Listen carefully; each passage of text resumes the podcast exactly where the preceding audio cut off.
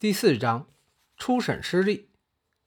类似诽谤所长这样的民事案件，必先经过文书送达程序。原告拟好诉状，送交被告或其代理人，书面告知本人的诉讼行为及要求。这一程序看似简单，其实隐藏着复杂的诉讼考量。比如，究竟谁是被告的代理人？如何令送达的文书对被告有法定约束力？如何令远在益州的当事人乖乖来到本州应诉？沙利文通过将诉状送达《纽约时报》驻蒙哥马利市特约记者唐麦基，启动了对报社的诽谤诉讼。麦基是广告报的专职记者，平时很少为《纽约时报》跑新闻。1960年，麦基只从《纽约时报》那里拿到了90美元薪水，但沙利文的律师认为。这就足以将他视为《时报》在阿拉巴马州的代理人了。此外，根据阿拉巴马州法律，如果被告公司在本州没有办事处或代理人，原告将诉状提交本州州务卿，也可以视为送达。诽谤官司对《纽约时报》本来算不上是难缠之事，报社很少被陪审团判定诽谤，也从未支付过巨额赔偿。但报社法律顾问路易斯·洛布已经意识到，沙利文案可没有那么好对付，背后隐含极大威胁。洛布是华尔街洛德戴洛德律师事务所的合伙人，但他大部分时间精力都耗在《纽约时报》这一个客户身上。他经常在工作日来到时报总部，与高级编辑或管理层聊天，与发行人阿瑟·海斯。苏兹贝格私交也非常不错。洛布乍看起来有点像一个举止夸张的英国上校，身材高大，性格彪悍。生活中，他却是一位儒雅之士，酷爱藏书读书。洛布的妻子珍妮特是一位雕塑家，夫妻俩经常远赴英伦，在亨利·摩尔家中畅谈艺术人生。亨利·摩尔是英国雕塑家，以大型。铸铜雕塑和大理石雕塑而闻名，备受英国艺术界的推崇。洛布的第一项工作是尽快物色一位阿拉巴马州律师，代表《纽约时报》应对沙利文案。这件事远比他预期的要艰难。他致电蒙哥马利市一家与洛德戴洛德有过颇多合作的律所，合伙人婉拒了他。随后，他又联系伯明翰市最大的一家律所。对方再次说不，以可能存在利益冲突为理由。最后，他终于找到伯明翰市一家行事风格特立独行的律所——贝多斯恩布里贝多事务所。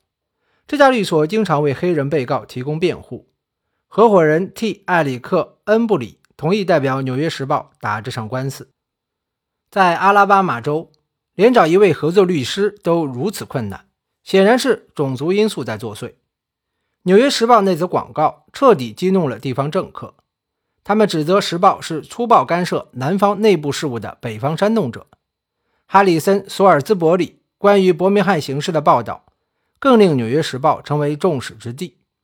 在这种情势下，没有人乐意与《纽约时报》扯上关系，哪怕是经常为罪大恶极的被告辩护的律师们，也唯恐避之不及。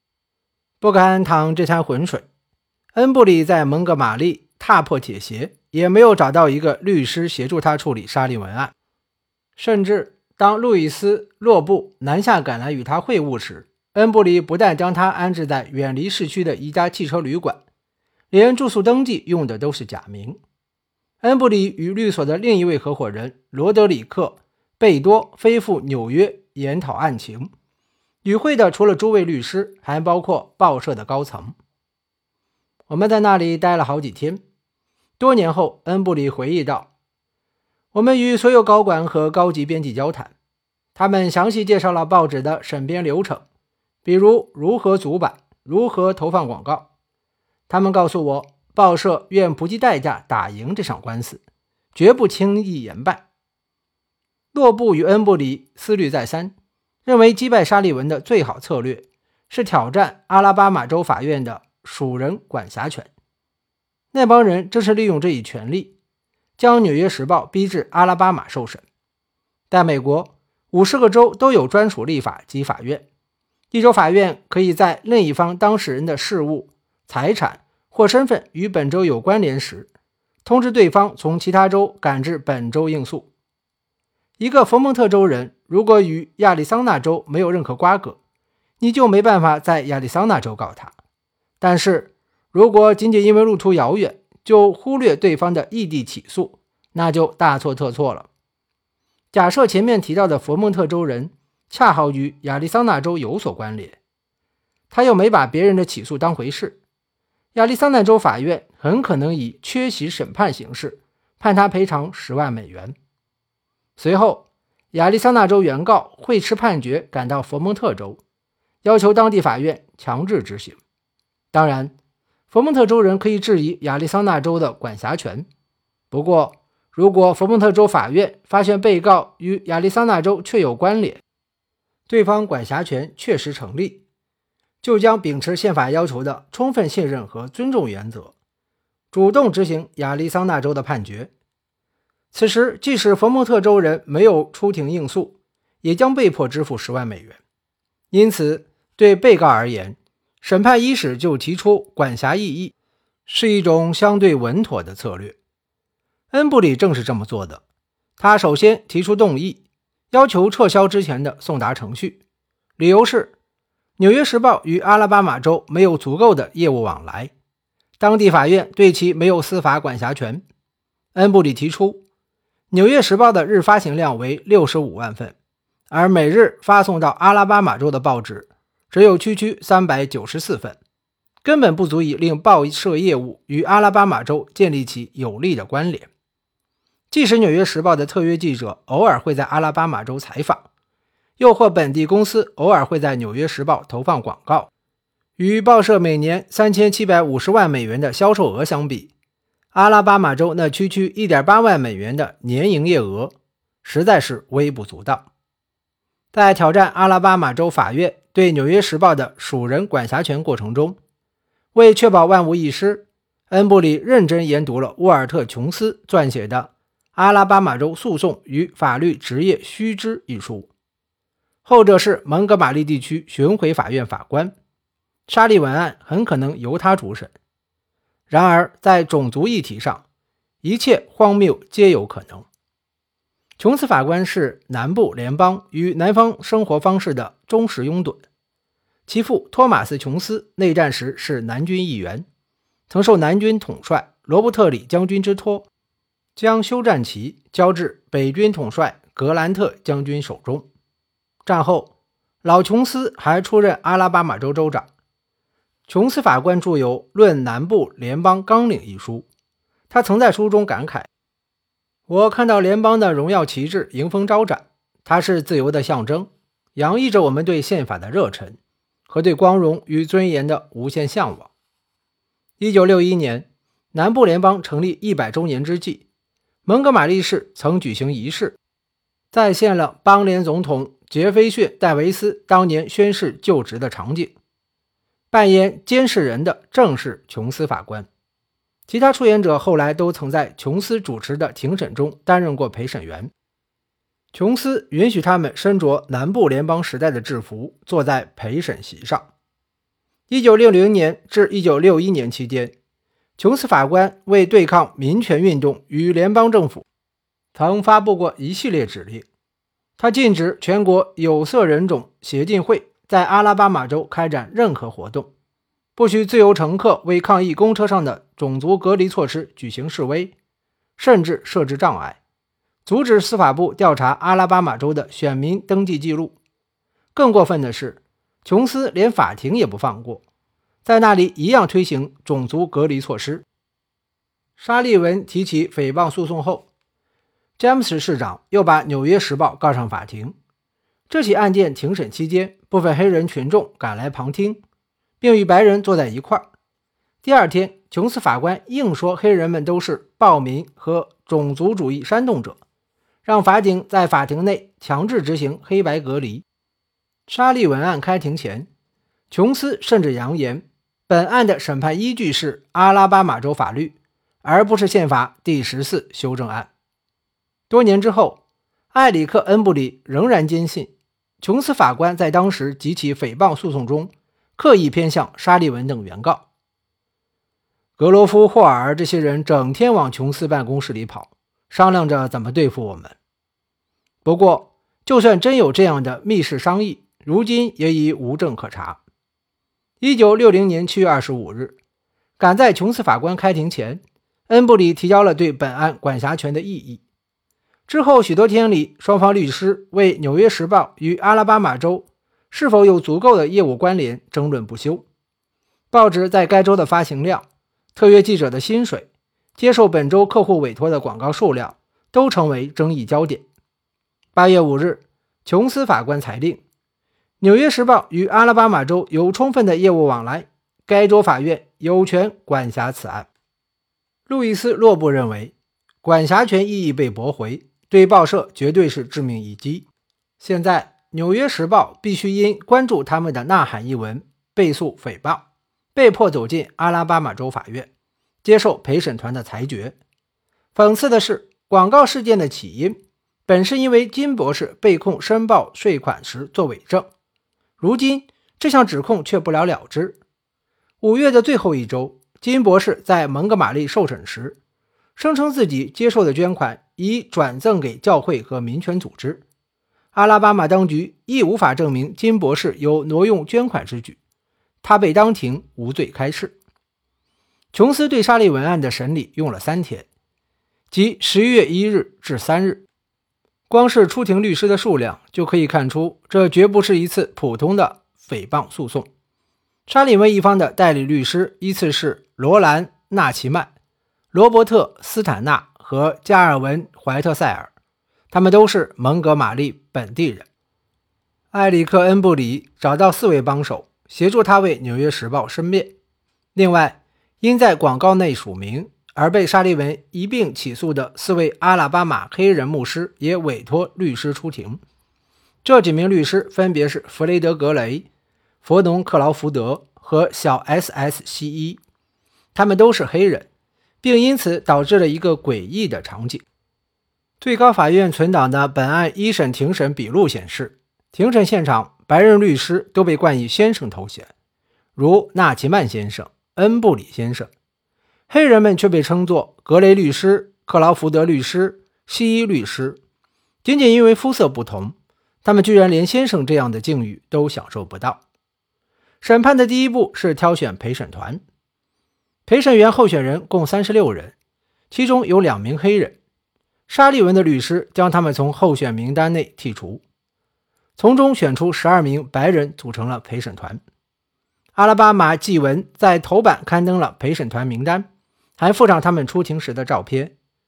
纽约时报的律师以陪审员可能受当地舆论压力所迫，转而支持沙利文为由，向法庭提出异议。琼斯法官驳回了他们的异议。纳奇曼代表沙利文进行了开场陈述。他说：“原告方之所以提起损害赔偿。”是为防止被告屡教不改，更是要防止其他人犯同样的错误。代表《纽约时报》的恩布里回应说：“广告根本没有提到沙利文的名字，即使从最广泛的范围推论，也不可能让人联想到沙利文本人。”代表牧师出庭的格雷提出，委员会没有征求过任何一位牧师的意见，就把他们的名字刊登在了广告上。他们根本就没有答应过。他说：“发生在他们身上的事，可能发生在你们任何人身上。”庭审伊始，沙利文的律师之一怀特塞尔向陪审团宣读了广告全文。当他读到“黑人 ”（Negro） 一词时，牧师的律师之一克劳福德提出反对，因为怀特塞尔故意把这个词读成“黑鬼 ”（Nigger）。琼斯法官问怀特塞尔是不是故意念错，怀特塞尔说他这辈子都是这么念这个词的。阿拉巴马纪文的记者朱迪斯·罗辛后来写道：“记者们没有听到他说黑鬼，他只发了 ‘negra’ 或 ‘negro’ 等类似黑人的音。”一般来说，若想证明对方诽谤成立，原告方通常要列举如下证据：一。被告有出版行为。二、被告有诽谤陈述；三、被告是诽谤对象，诽谤损害了原告名誉。沙利文的律师团的举证重点正是第三项。尽管《纽约时报》上的广告没有提到沙利文的大名，但律师们倾尽全力，试图证明广告确有暗指沙利文之嫌，或者套用法律术语是指涉且关系到沙利文。沙利文本人也提供了主要证言。作为蒙哥马利三名市政专员之一，他主管警政、消防、墓葬、测绘等事务。他并非每日操持警务。因为另有一位警察总监替他主持警局日常事务，但沙利文还是认为，广告第三段关于警察行为的描写，针对的就是他本人。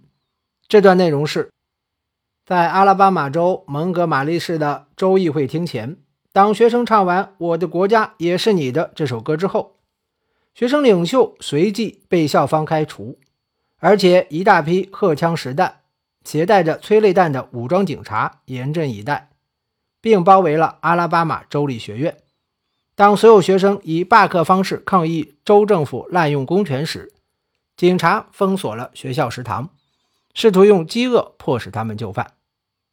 沙利文同时对第六段内容提出异议，内容如下：对于金博士的和平抗争，南方违宪者却一而再、再而三地用暴力威胁回应。他们炸毁了金博士的家，差点杀死他的妻儿。他们抹黑他的名声，甚至用超速、侮辱、游荡等不同罪名，先后逮捕他七次。现在他们又用伪证罪起诉他，这可是一项能使他入狱十年的重罪。沙利文指出，广告把错误归咎于南方违宪者，就是针对蒙哥马利警方的所作所为。文章中多次提到。逮捕一词，而执行逮捕正是警队的主要职能之一。当牧师的代表律师之一克劳福德对沙利文进行交叉询问时，两人进行了一番颇有讽刺意味，却可能被旁观者忽略的对话。问：沙利文先生，你认为你的警员们是南方违宪者吗？答：当然不是。问：那么沙利文先生？作为警察局长，你认为自己是南方违宪者吗？答：我认为自己根本没有违宪，不管在南方还是在其他什么地方。接着，纳奇曼问他的客户：“你认为广告中的陈述直接提到了你，或者与你有关联吗？”沙利文答道：“我可以肯定，广告的确提到了警员和他们的逮捕措施。我认为这些与本人息息相关。”不过，原告必须证明广告中的陈述就是诽谤行为。沙利文说：“这则广告辱及自己的能力与正直。他感受到广告针对的不仅是他个人，还重伤了市政专员们与整个警队。”在交叉讯问中，恩布里一再暗示沙利文的社会声望没有受到任何影响。问：“你被人嘲笑了吗？当你走在蒙哥马利街头？”有没有感到很不自在？答：没有人因为那则广告当面对我进行过人身侮辱。问：你曾在公共场合、朋友家或餐厅里刻意避开过任何人吗？答：印象中没有过。沙利文的律师传召了六位证人，试图证明广告指涉且关系到沙利文，并损害了他的名誉。第一个证人是蒙哥马利广告报编辑格罗夫霍尔，他曾在《纽约时报》刊出那则广告后，撰写了一则措辞强烈的社论。霍尔说，广告第三段与阿拉巴马州立学院相关的那部分内容，很容易让人联想到本地市政专员，因为他们负责维持社区秩序，而且会自然而然地联想到警察局长。尤其令他恼火的。是学生挨饿那段内容，这根本就是无稽之谈。当律师问他与沙利文的私交时，霍尔承认两人之前为广告报的照片事件弄得并不愉快，但关系目前已有所改善。原告方的其他五位证人，原告方的其他五位证人分别是商业兼水务委员会成员阿诺德·布莱克维尔，沙利文的密友、服装店老板哈里·卡明斯基，餐饮设备公司老板 H.M. 普瑞斯，沙利文的好友、加油站老板小威廉·帕克尔，怀特货运公司老板霍瑞斯·怀特。沙利文曾是这家公司的保安主任。这五人一致声明，广告使他们联想到了蒙哥马利市警方与沙利文本人。他们认为，如果广告所述属实，必会伤及沙利文的形象。比如，怀特说：“要是他知道沙利文会纵容警察做报纸上说的那些事，当初就不会聘他当保安主任。”然而，在交叉讯问环节，五个人又拍着胸脯保证说，他们绝不相信广告内容。更不会因为区区一则广告就把沙利文视作恶人。其实，这些证人中只有霍尔真正读过《纽约时报》那则广告。怀特说不确定自己有没有看到过。另外几个人还是在沙利文的律师邀请他们作证时，才首次读到广告内容。真相是回应诽谤指控的最好武器。沙利文的律师竭力证明广告陈述不实。所谓不实，就是诬陷别人做了本来没有做的事。他们认为，广告指控警方和沙利文炸毁金博士的住宅，那么只要证明沙利文没有这么做，诽谤就是成立的。《纽约时报》当然想证明广告压根儿与沙利文无关，但庭审给人的感觉却是沙利文被罗织了一堆莫须有的罪名，比如应当对开除学生领袖或校园餐厅事件负责的。本来应当是阿拉巴马州政府，至少是主管州立学院的教育委员会，但沙利文的律师向他提问时，却故意把问题往诬陷上引，仿佛此君被人指控从事了上述行为，而沙利文也郑重否认了这些指控，尽管根本没人把账算到他身上。纳奇曼，你曾经刻意陷害过金博士吗？沙利文。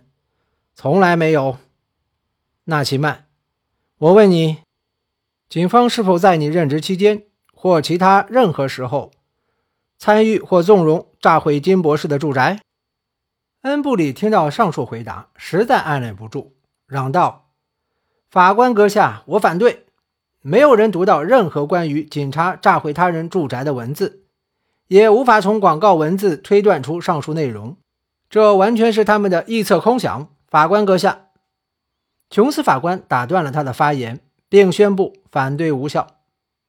在关于虚假陈述的指控中，原告律师还提供了其他证据。他们指出，广告第三段关于阿拉巴马州立学院事件的描述是不准确的。律师引述了《纽约时报》驻南方地区记者克劳德·希顿在一九六零年三月二日的一则报道。以及驻蒙哥马利特约记者唐麦基的一篇报道。原告律师试图证明广告第三段存在多处不实之处，比如学生们在州议会厅前唱的明明是国歌《星条旗永不落》，不是那首《我的国家也是你的》。部分学生被开除也与此无关，而是因为他们进入实行种族隔离措施的餐厅，要求在那里就餐。警方确实在校园周围部署了大量警力，但肯定称不上包围学校。更严重的失误发生在与校园餐厅事件相关的那段描述。《纽约时报》律师后来向最高法院提交的诉状中，并未隐晦这一失误。关于警察封锁学校食堂、试图用饥饿迫使学生就范的报道，确实缺乏事实依据。也正是这部分内容引起蒙哥马利方面的强烈不满。此外，广告第六段也有一处错误：金博士曾被逮捕过四次，而不是广告提到的七次。以上是原告方的主要立场。被告阵营这方，恩布里传召了《纽约时报》的几位员工，业务员格森·阿伦森出庭陈述了这组广告的受理过程。广告审查部主管文森特·瑞丁也表示，他之所以签字同意刊出这则广告，是因为相关文案由知名人士联署，其动机亦无可置疑。《纽约时报》的行政主管哈丁·班克罗夫特也出庭作证，表示报社广告内容根本没有指涉沙利文先生。当对方问他为什么《纽约时报》在帕特森州长提出抗议后才撤销广告，而没有理会沙利文的抗议时，班克罗夫特表示：“我们这么做是不希望我们刊载在报纸上的任何内容被理解为对阿拉巴马州政府的评论。众所周知。”州长本人即可代表阿拉巴马州政府。最后，四位牧师也当庭进行了答辩。像这类诽谤案件，原告必须证明被告公开出版了诽谤言论。但谁都清楚，刊登报道的是第一被告《纽约时报》公司。但是，牧师们照样无法推脱责任。虽然四人都有证人证明他们与此事完全无关，更未授权广告援引本人姓名。他们的律师传召约翰·莫里作证。莫里是声援马丁·路德·金委员会的志愿者，广告接洽事宜正是由他经办。莫里承认，他将广告初稿送至报社时，广告中确实没有这二十位南方支持者的名单。这个名单是后来应委员会执行主任贝亚德·拉斯廷的要求加上去的，因为他对初稿并不满意。莫里说，俩人讨论一番后，拉斯廷打开抽屉，从里面取出一份名单，那其实是加入南方基督教领袖会议的牧师名单。莫里说，他曾问拉斯廷，委员会是如何做到让这么多人签名的，但拉斯廷回答，不需要经过他们的同意，他们本来就是这场运动的一部分。弗雷德·格雷要求撤销对牧师们的指控。因为没有任何证据显示他们与广告刊出相关，琼斯法官驳回了他的动议。在对陪审团的结辩陈词中，格雷质疑道：“如果这些被告压根儿没有发表什么声明，你们又怎么指望他们能撤回声明呢？”他认为牧师们是被遗忘的被告，与这个案子没有任何关系。但沙利文一方的律师斯坦纳提出。四名牧师中有两人来自蒙哥马利市，即拉尔夫·阿伯内西和 S.S. 西伊，这恰好证明广告只涉沙利文。他说：“报纸当然是好东西，但报纸必须忠于事实。要想引起报纸注意，无非拿钱去砸。”恩布里认为，广告犯的唯一错误是关于警察封锁学校食堂那部分，但这个错误。怎么也不可能让人联想到沙利文局长。事实上，广告根本没有提到沙利文，他也不可能为此受到伤害。有任何证据显示沙利文先生为此受到伤害吗？恩布里问陪审团。这则广告究竟是给沙利文先生带来不幸，还是反而提高了他的社会声望呢？琼斯法官指示陪审团如何裁判时。请他们重点关注广告是否构成诽谤这一问题。他介绍到，广告中被质疑的陈述已经构成直接诽谤，也就是说，他确定无疑地重伤了被指涉者，而且损害了这个人的名誉、事业与社会地位。琼斯法官还说，陪审团无需考虑不实陈述的认定问题，因为按照阿拉巴马州法律，只要直接诽谤成立。相关言论即可推定为不实陈述，除非被告能够举证证明自己所言属实，才可推翻上述推定。由于《纽约时报》已承认封锁食堂等内容有误，他们在举证上已失去主动权。至于对被告造成的损害，也完全建立在推定基础上，沙利文更无需为此举证。总之，案件推进至此。法官已对陪审团作出了下列指示：广告构成诽谤，不实陈述成立，原告深受其害。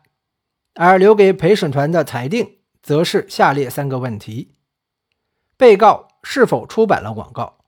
广告内的陈述是否指涉且关系到沙利文？如果陪审团认为前面两个问题答案都是肯定的，那么沙利文应得到多少钱的赔偿？陪审团只用了两小时二十分钟就得出了结论，他们判定被告败诉，《纽约时报》与四位牧师必须按沙利文的诉讼要求进行赔偿，金额是五十万美元。